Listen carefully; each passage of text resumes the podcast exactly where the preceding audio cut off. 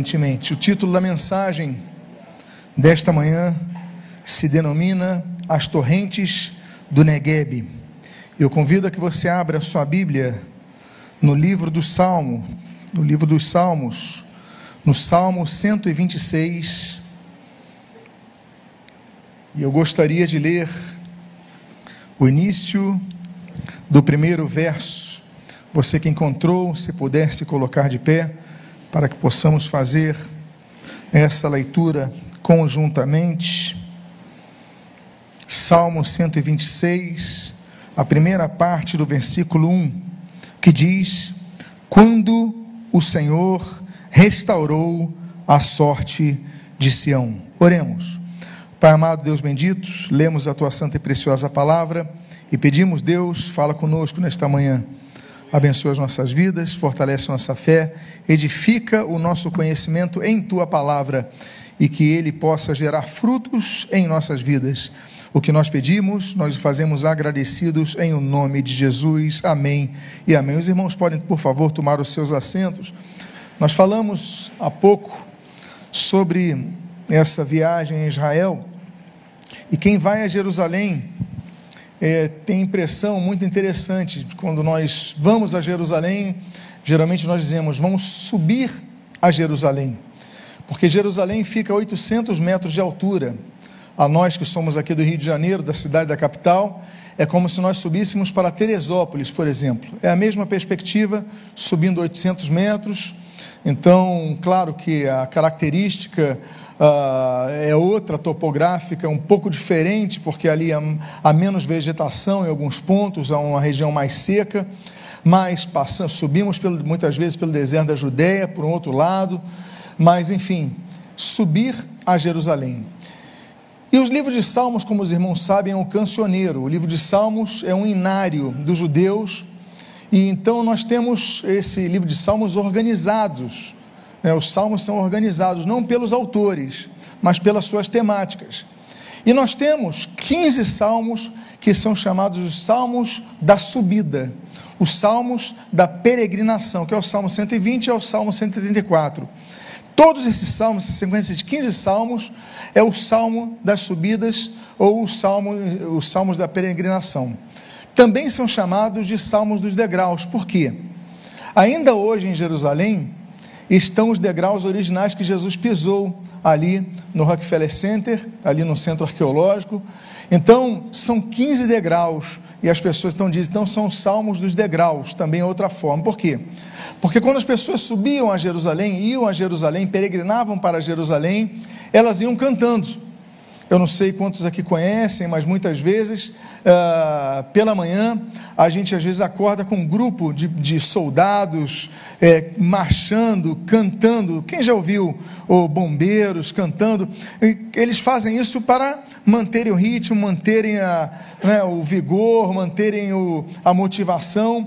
E assim as caravanas que subiam Jerusalém iam cantando, iam subindo. Essa é uma das canções. Eu falei que era o Salmo 120 e o Salmo 134, esse é o Salmo 126. Então, é uma canção. E poeticamente falando, se no hebraico, o hebraico está assim: é, Adonai Shub Shibat Letzion. Então, é, existe uma, uma, certa, um certo dinamismo na língua hebraica que nós não percebemos no português, mas há uma rima e há uma, um jogo de palavras que nós podemos perceber entre o restaurar e a sorte de Sião. Por quê?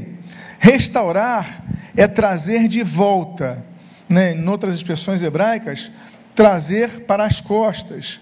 Aquilo, você está andando e você então vai trazendo contigo nas costas. Esse, esse shub, que é essa palavra restaurar, é como se você então pegasse algo que estava no chão, colocasse nas costas e levasse contigo.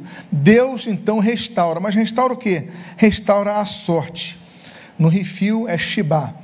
Ou seja, Shibá também significa isso, aquilo que nos alcança. Aí nos lembramos, por exemplo, do, do livro de Deuteronômio, capítulo 28, 29, que as bênçãos do Senhor nos alcançarão.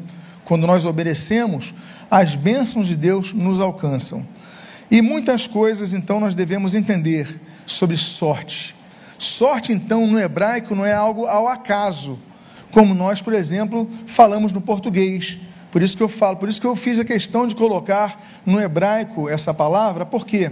Porque sorte é algo como se fosse por acaso, e não existe o acaso.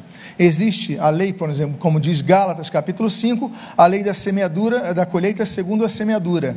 Ou seja, o que nós plantamos, nós colhemos. A vontade de Deus é um outro é, muito ativo nesse sentido, se me permite a expressão dessa, de, desses termos, mas por quê? Porque a vontade de Deus vai imperar em nossas vidas. Nós oramos para que a vontade de Deus impere nossas vidas, para que nós não nos desviemos nem para a direita nem para a esquerda da vontade de Deus, mas para que nós não sejamos negativamente surpreendidos quando, surpreendidos quando nós saímos da vontade dele. Então ali diz: quando o Senhor restaurou o que era para ser restaurado em Sião. Quando então Sião começa a ter restaurado uma, algum benefício do qual tinha saído, e esse é o motivo dessa palavra sorte. A nossa sorte não está nos astros, a nossa sorte não está em jogos de adivinhação, a nossa sorte não está em leitura de mãos, a nossa sorte não está em muitas coisas que as pessoas, por superstição, abraçam. A nossa sorte está em Deus. A nossa sorte é a prevalecência da vontade de Deus em nossa vida. Então o texto diz: quando o Senhor restaurou a sorte de Sião, a palavra de Deus diz: ficamos como quem sonha. O sonhador não precisa ser rico. O sonhador não precisa ter dinheiro. Sonhar, como diz o ditado, não custa nada. Mas o sonhador tem algo que muitos ricos não têm. O sonhador tem uma, uma riqueza muito grande que muitas pessoas milionárias não têm. Ele tem esperança, por isso ele sonha. Ele sonha porque está com esperança, ele tem um desejo, ele tem uma vontade que muitas vezes ela é, ela é então é, reproduzida no pensamento da pessoa. Muitas vezes eu e se, e se acontecesse isso comigo, isso é uma esperança é, há mais esperança nessa pessoa do que a pessoa que não pensa nem o e se. Essa pessoa tem esperança. A Bíblia fala de alguns sonhadores com os quais nós podemos aprender muitas coisas. A Bíblia fala de vários sonhadores, né? Ebimeleque, ele sonhou, Abimeleque, ele sonhou ali em Gênesis capítulo 20. É, nós temos Jacó, nós aprendemos com Jacó, por exemplo, o sonho de Jacó que Deus traz consolação sobre a presença dele. Nós aprendemos com os sonhos de Daniel, que Deus revela em Daniel capítulo 7, as coisas do porvir, coisas que nós não conhecemos hoje, e Deus vai renovando. Ali, quando, por exemplo, Salomão tem um sonho, e Deus faz uma pergunta: Olha, o que, que você quer, Salomão? Ou seja, até mesmo nos sonhos, nós podemos tomar decisões. É incrível, é impressionante isso. Mas o que você quer? Não, eu quero sabedoria para conduzir esse reino. Eu tenho a opção de ter riqueza, mas eu quero ter sabedoria. Então tá bom, como você pediu sabedoria, eu também vou te dar riqueza. E isso acontece no sonho. Então, nos sonhos, os sonhos que nós temos são momentos de oportunidade. É por isso que também nós podemos dizer do outro lado: Satanás também ataca nos sonhos. Quantas vezes somos atacados nos sonhos, despertados nos sonhos? Porque sofremos ataques naquela madrugada. Então nós acordamos e nós oramos e nós repreendemos e nós então começamos a entrar numa batalha muito grande. Por quê? Porque a nossa mente não para no nosso sonho. O nosso corpo relaxa, mas os nossos olhos continuam vibrando. Né? Nós entramos num, num, num, num sistema de, de, de, de imaginação fértil e tudo mais, mas a mente continua trabalhando, o diabo continua tentando trabalhar em nossas vidas, assim como Deus continua falando, como falou. Sonhos. Agora, outra coisa que nós aprendemos sobre sonhos não é apenas sobre o fato de serem oportunidades de nós recebermos bênçãos. Deus acrescenta aos seus filhos enquanto eles dormem. Até enquanto nós dormimos, Deus vai acrescentando. Mas ah, existe uma outra situação sobre sonhos. Nem todo mundo está amadurecido ou tem a sua fé para ouvir os seus sonhos serem compartilhados. Nem sempre você deve compartilhar os seus sonhos para qualquer pessoa. Não foi assim com José, por exemplo, Gênesis capítulo 37? José fala do seu sonho. Olha, o sol, a lua, as estrelas se prostraram contra mim, os feixes. E os seus irmãos, diz, diz, diz a Bíblia, ficaram com inveja. E essa inveja levou seus irmãos a quase o matarem. Acabaram vendendo ele aos a caravana de, de midianitas estava passando por lá, então levaram ele. Mas esse sonho de José foi mal interpretado pelos seus irmãos. Por quê? Porque nem tudo que Deus coloca no teu coração vai ser compreendido por outra pessoa. A Bíblia fala que Deus restaurou a sorte e nós ficamos como quem sonha. Começamos a sonhar com coisas novas quando Deus vai renovando coisas em nós.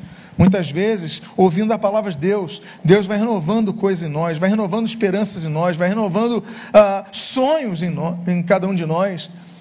Só que muitas vezes nós vamos compartilhar e a pessoa que está do nosso lado não compreende. Aí você fala para a pessoa que está do seu lado: Ah, eu, eu vou eu vou fazer autoescola, eu vou tirar minha carteira. Aí a pessoa vai falar assim: ah, você está muito velho para isso. Aí você desanima, você desestimula, tudo porque você compartilhou um sonho e a pessoa do seu lado não tinha a fé que você tinha, não tinha a perspectiva que você tinha, você estava alegre e você ficou triste. Não é verdade? Eu vou voltar a estudar, vou fazer uma faculdade, ah, mas é essa idade, ou não temos condições e, e tantas coisas. Então você tem que sonhar, mas nem sempre é momento de compartilhar. Compartilhe no momento certo. Por isso que a Bíblia diz em Eclesiastes capítulo 3: há tempo de falar e há tempo de calar.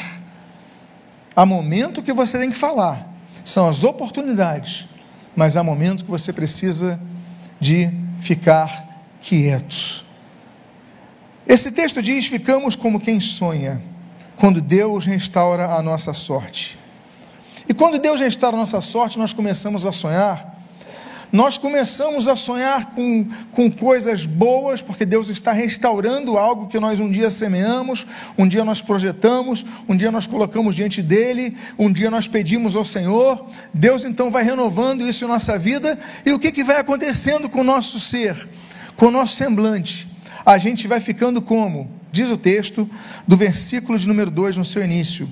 Então a nossa boca se encheu de riso, e a nossa língua de júbilo. Ou seja, nós começamos a louvar a Deus. Nós devemos louvar a Deus, a Bíblia diz: louvai ao Senhor todos os povos. Celebrar a Deus com júbilo. Nós devemos nos alegrar diante não apenas das pessoas, mas diante do Senhor. E louvor é isso. Todo culto nós começamos com louvor. Nós já começamos a quebrar as barreiras fazendo com que cada um que chegue na igreja, no templo, na casa do Senhor, ele comece a louvar a Deus. Por quê? Porque a Bíblia diz que nós devemos, Salmo número 9, celebrar a Deus com cântico e com coração. E muitas vezes é o cântico que vai quebrar o coração duro.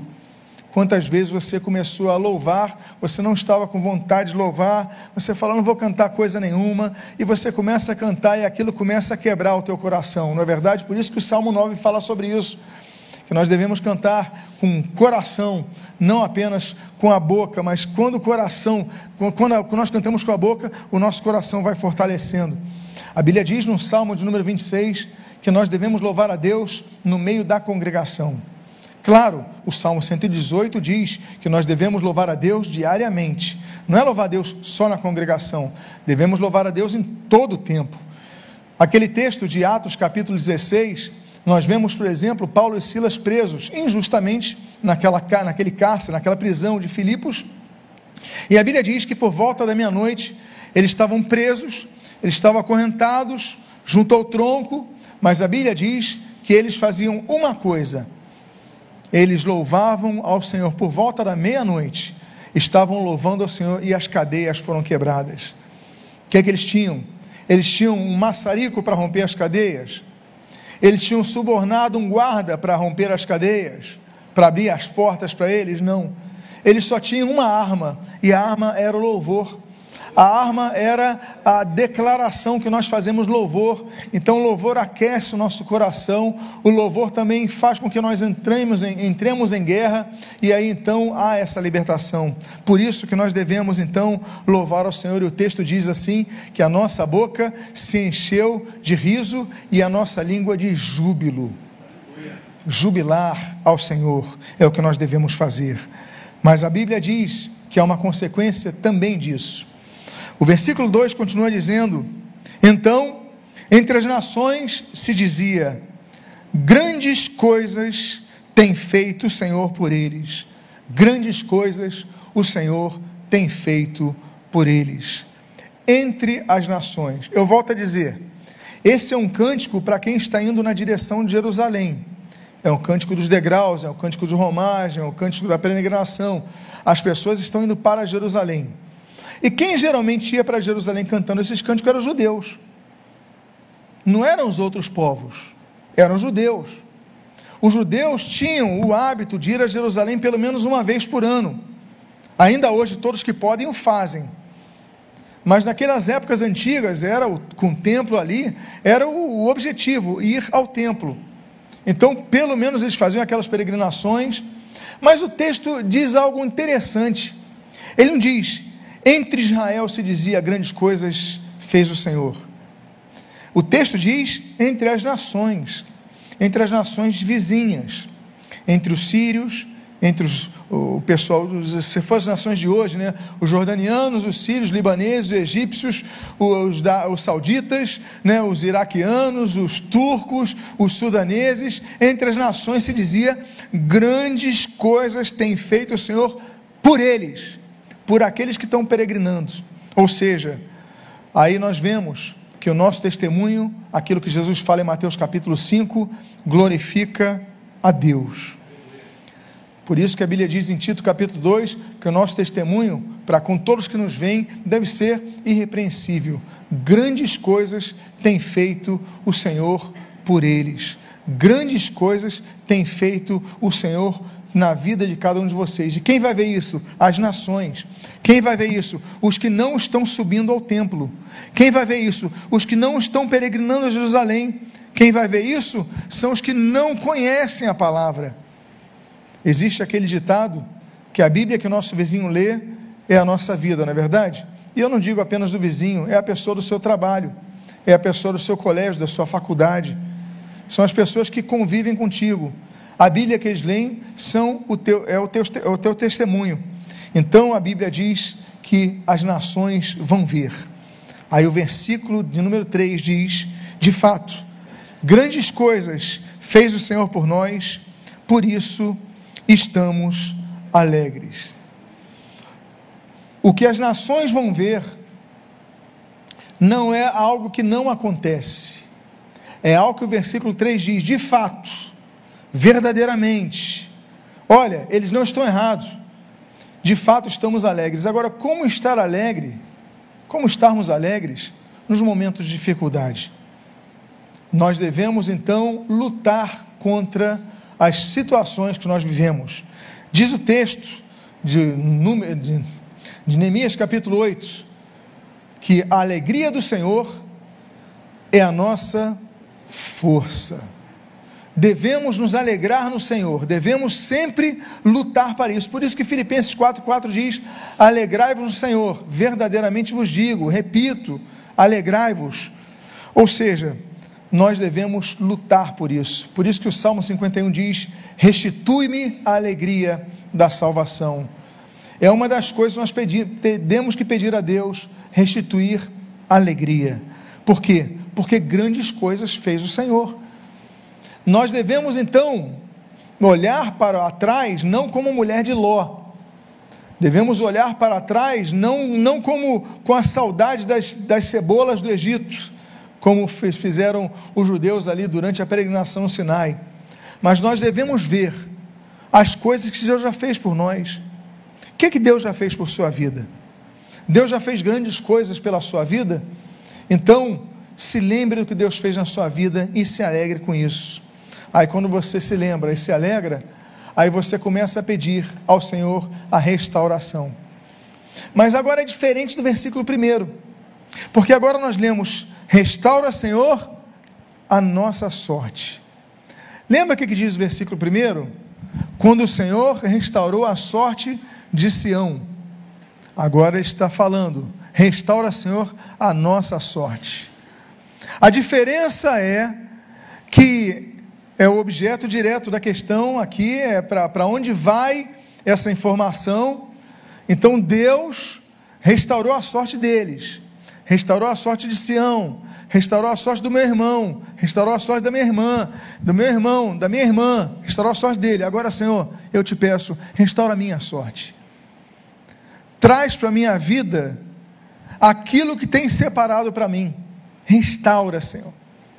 Quando nós falamos de restaurar uma pintura, restaurar uma parede, o que, que a gente tem que fazer muitas vezes? Só jogar tinta? Digamos que a parede tenha saído um reboco, tenha saído um pedaço de massa, caído um pedaço de massa. E aí fica aquela parede naquela cor, e você então só passa a tinta em cima. O que, que você faz?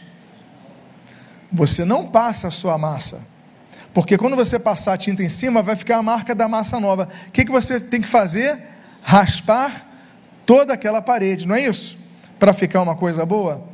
Muitas vezes a restauração exige de nós que arranquemos coisas que não estão ainda visivelmente necessitando de reparo, mas precisamos de uma restauração completa.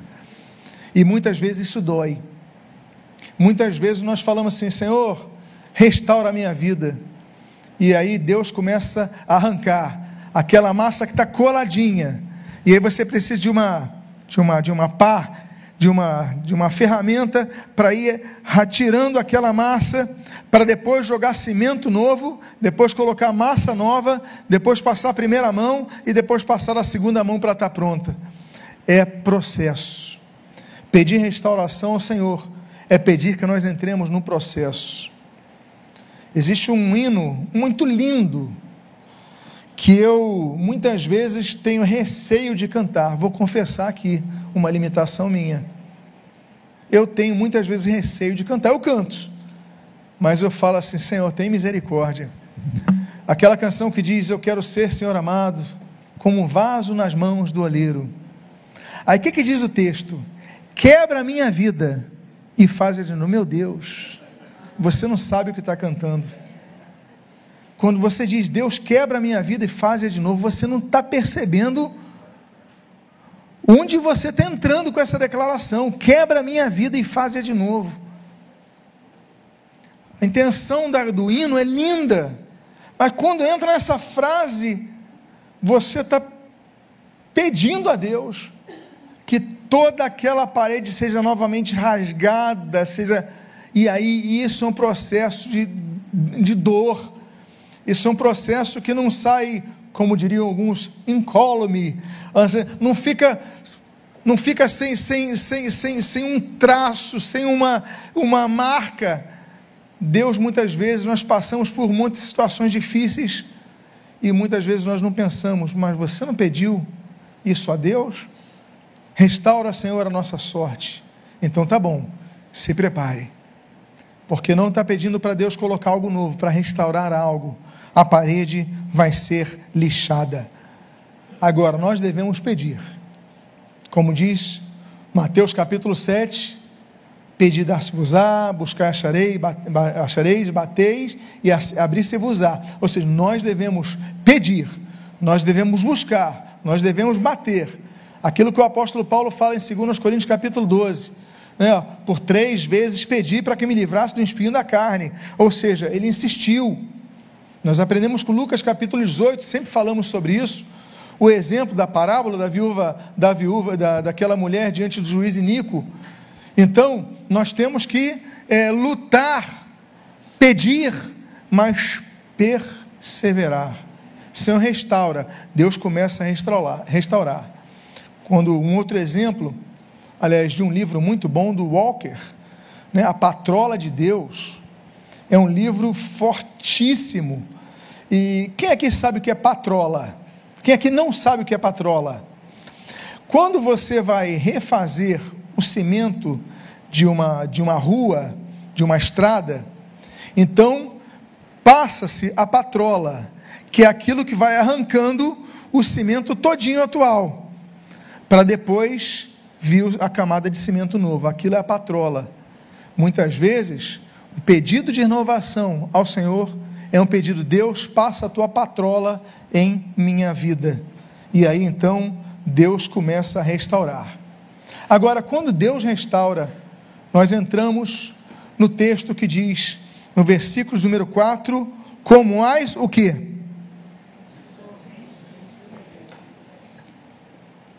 Como as torrentes do Negueb. Negueb é um deserto que ocupa 60% do território de Israel. Mais da metade de Israel, são 13 mil quilômetros quadrados de Israel, é o deserto do Negev, fica ao sul. Lá que fica, por exemplo, a, a usina nuclear de Dimona, lá que ficam, é, enfim, fica a fronteira com o Egito, né? fica a região que vai dar ali, na região dos palestinos, né? da faixa de Gaza, Aquela região toda sul é a parte do Negueb. Negueb significa seco ou árido em hebraico. É o nome desse deserto, o deserto seco. Pois bem, o que, que são as torrentes? As torrentes, eu quero falar sobre cinco torrentes aqui do Negueb. As torrentes são cargas de água que de repente descem numa região que está com pouca água. É como se fosse, por exemplo, você, ah, como se estivesse abrindo uma, uma torneira de uma represa e de repente vem aquelas torrentes e aquilo começa a invadir. O deserto do Negueb tem torrentes. Nas regiões que são os vales, elas recebem torrentes das montanhas. E como é que acontece a torrente? A primeira torrente, devido os dias, o período mais quente do, no verão é, israelense, é quando acontecem as torrentes, quando a temperatura chega a 50 graus ou mais. Quando a temperatura chega a 50 graus ou mais, o que acontece? Qual é o fenômeno que acontece? As montanhas, as mais elevadas, que têm neves em, sua, em, sua, em seu, seu topo, em seu, é, seu, seu topo, elas começam pelo calor a derreter. E começam, quanto mais quente, o derretimento é mais rápido. Então aquela água começa a vir, a vir, a vir. Então, de repente, você tem um leito seco, e de repente não tem nada ali, está tudo seco.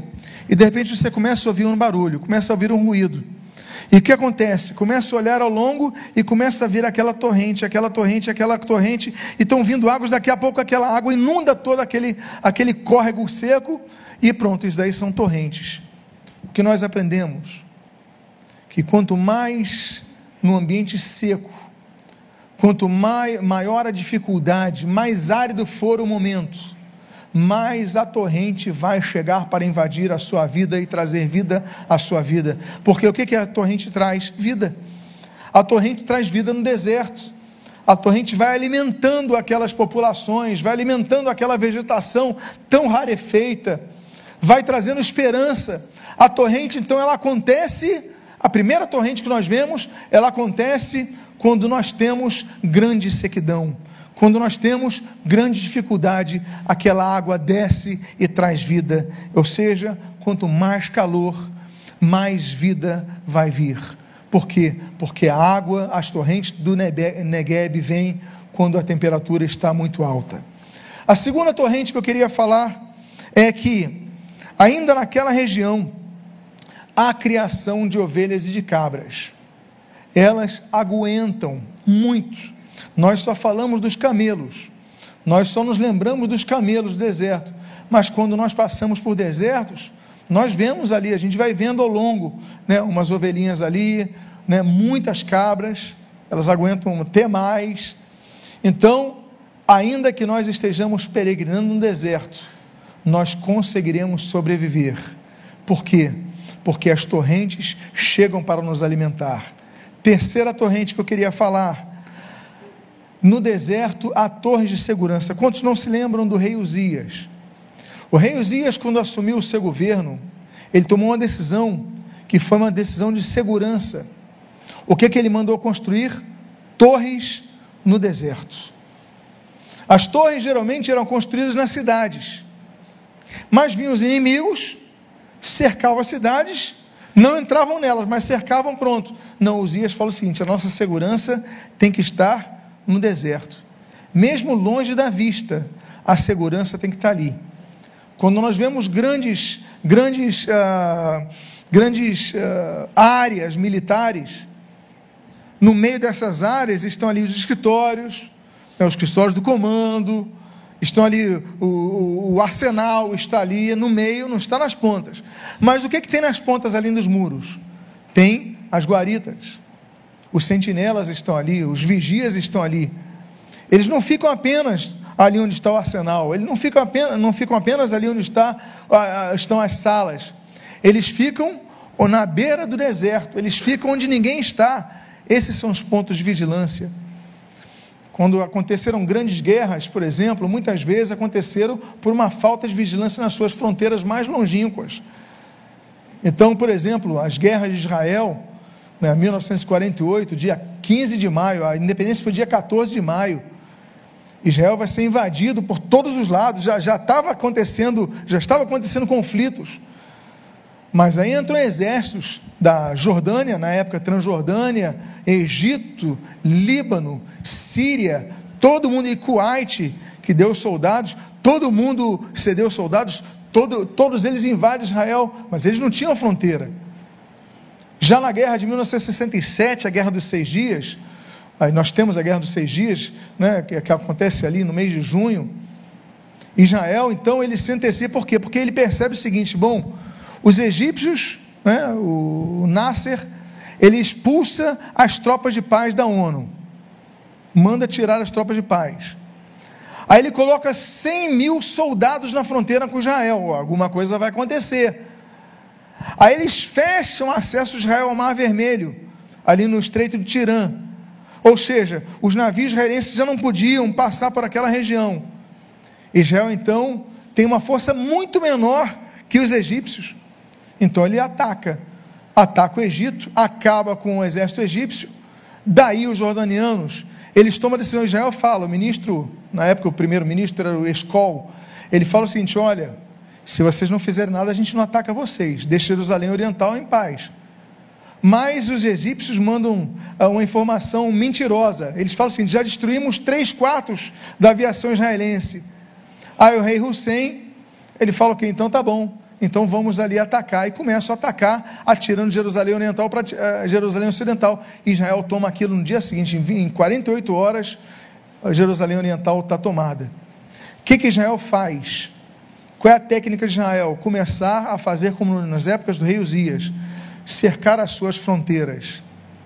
Quando Israel toma as colinas Golã, ele toma por quê? Porque o pessoal atirava das colinas Golã nas cidades. Então eles tomam para preservar fronteiras. Hoje você vai ver as fronteiras de Israel, ninguém quer servir no deserto. As fronteiras do Brasil, você vai para Tabatinga, no Amazonas, você vai para, as fronteiras. Na... Por quê? Porque tem que haver defesa nas fronteiras. O que, que nós queremos extrair disso daqui? Que a torre de segurança tem que ser construída no deserto, onde ninguém está vendo. Nós aqui estamos vendo-nos uns aos outros. Nós aqui uns aos outros louvamos ao Senhor nós aqui uns aos outros cumprimentamos os irmãos, não é verdade? Nós aqui estamos ouvindo uma palavra sendo pregada, mas a torre tem que ser construída no deserto. A torre da sua vida tem que ser construída longe dos olhos de todos, porque a tua segurança vai estar lá.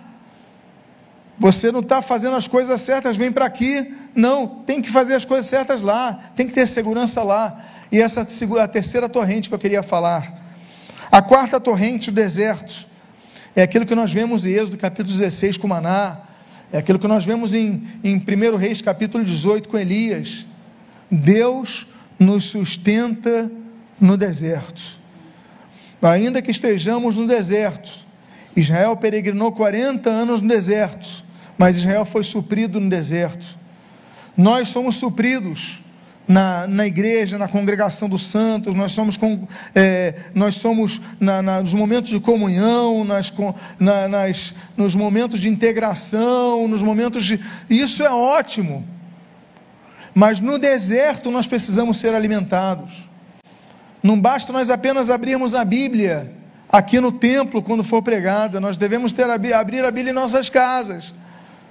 Nós devemos orar não apenas quando o pastor chega aqui, vamos orar, e aí você ora, não, devemos orar em nossa casa, devemos orar no trajeto do nosso trabalho, devemos orar no deserto, devemos agir lá, porque lá Deus nos sustentará, a Sua palavra nos sustenta.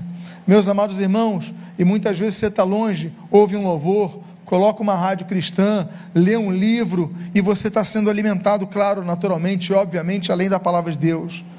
E a quinta torrente que eu queria falar nessa manhã é que Deus fala no deserto. Não foi assim em Êxodo capítulo 3, no Monte Horebe com, com o Moisés?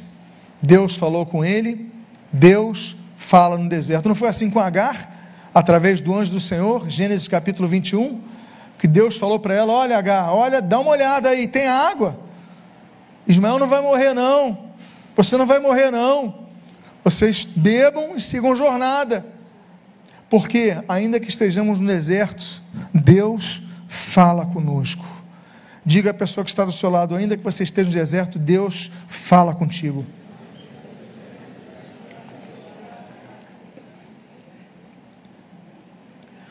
E eu caminho para os dois textos da conclusão.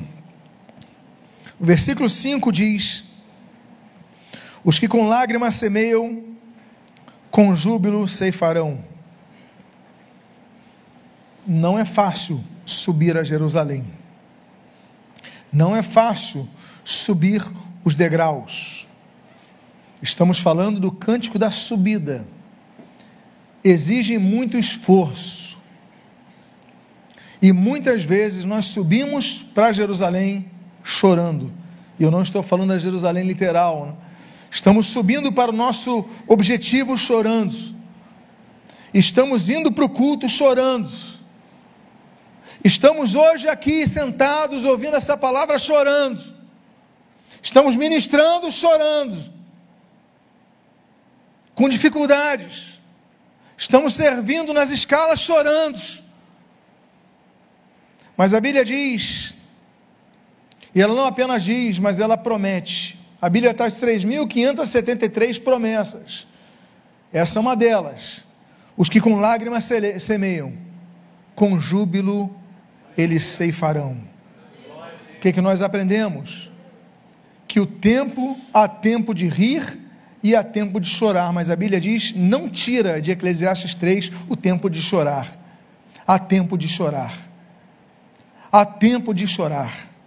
Meus amados irmãos, Jó chorou quando seus amigos faziam um pouco caso dele. Esther chorou, Esther capítulo 8, diante do rei Assuero. Jeremias chorou, Jeremias 19, quando viu que o povo não ouvia a sua palavra. Tantos personagens da Bíblia choraram. E muitas vezes nós choramos. Todos choram.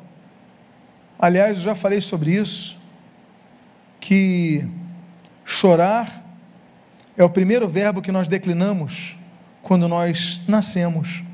Nós nascemos chorando. Mas a Bíblia diz: se a vida começa com o choro, o choro do filho, o choro da mãe, e eu digo, claro, o choro de alegria da mãe, mas a Bíblia termina, Apocalipse 21, dizendo que no céu não haverá mais lágrima. O que eu quero dizer para vocês é que o choro pode durar uma noite, mas o que a Bíblia fala? A alegria vem pela manhã.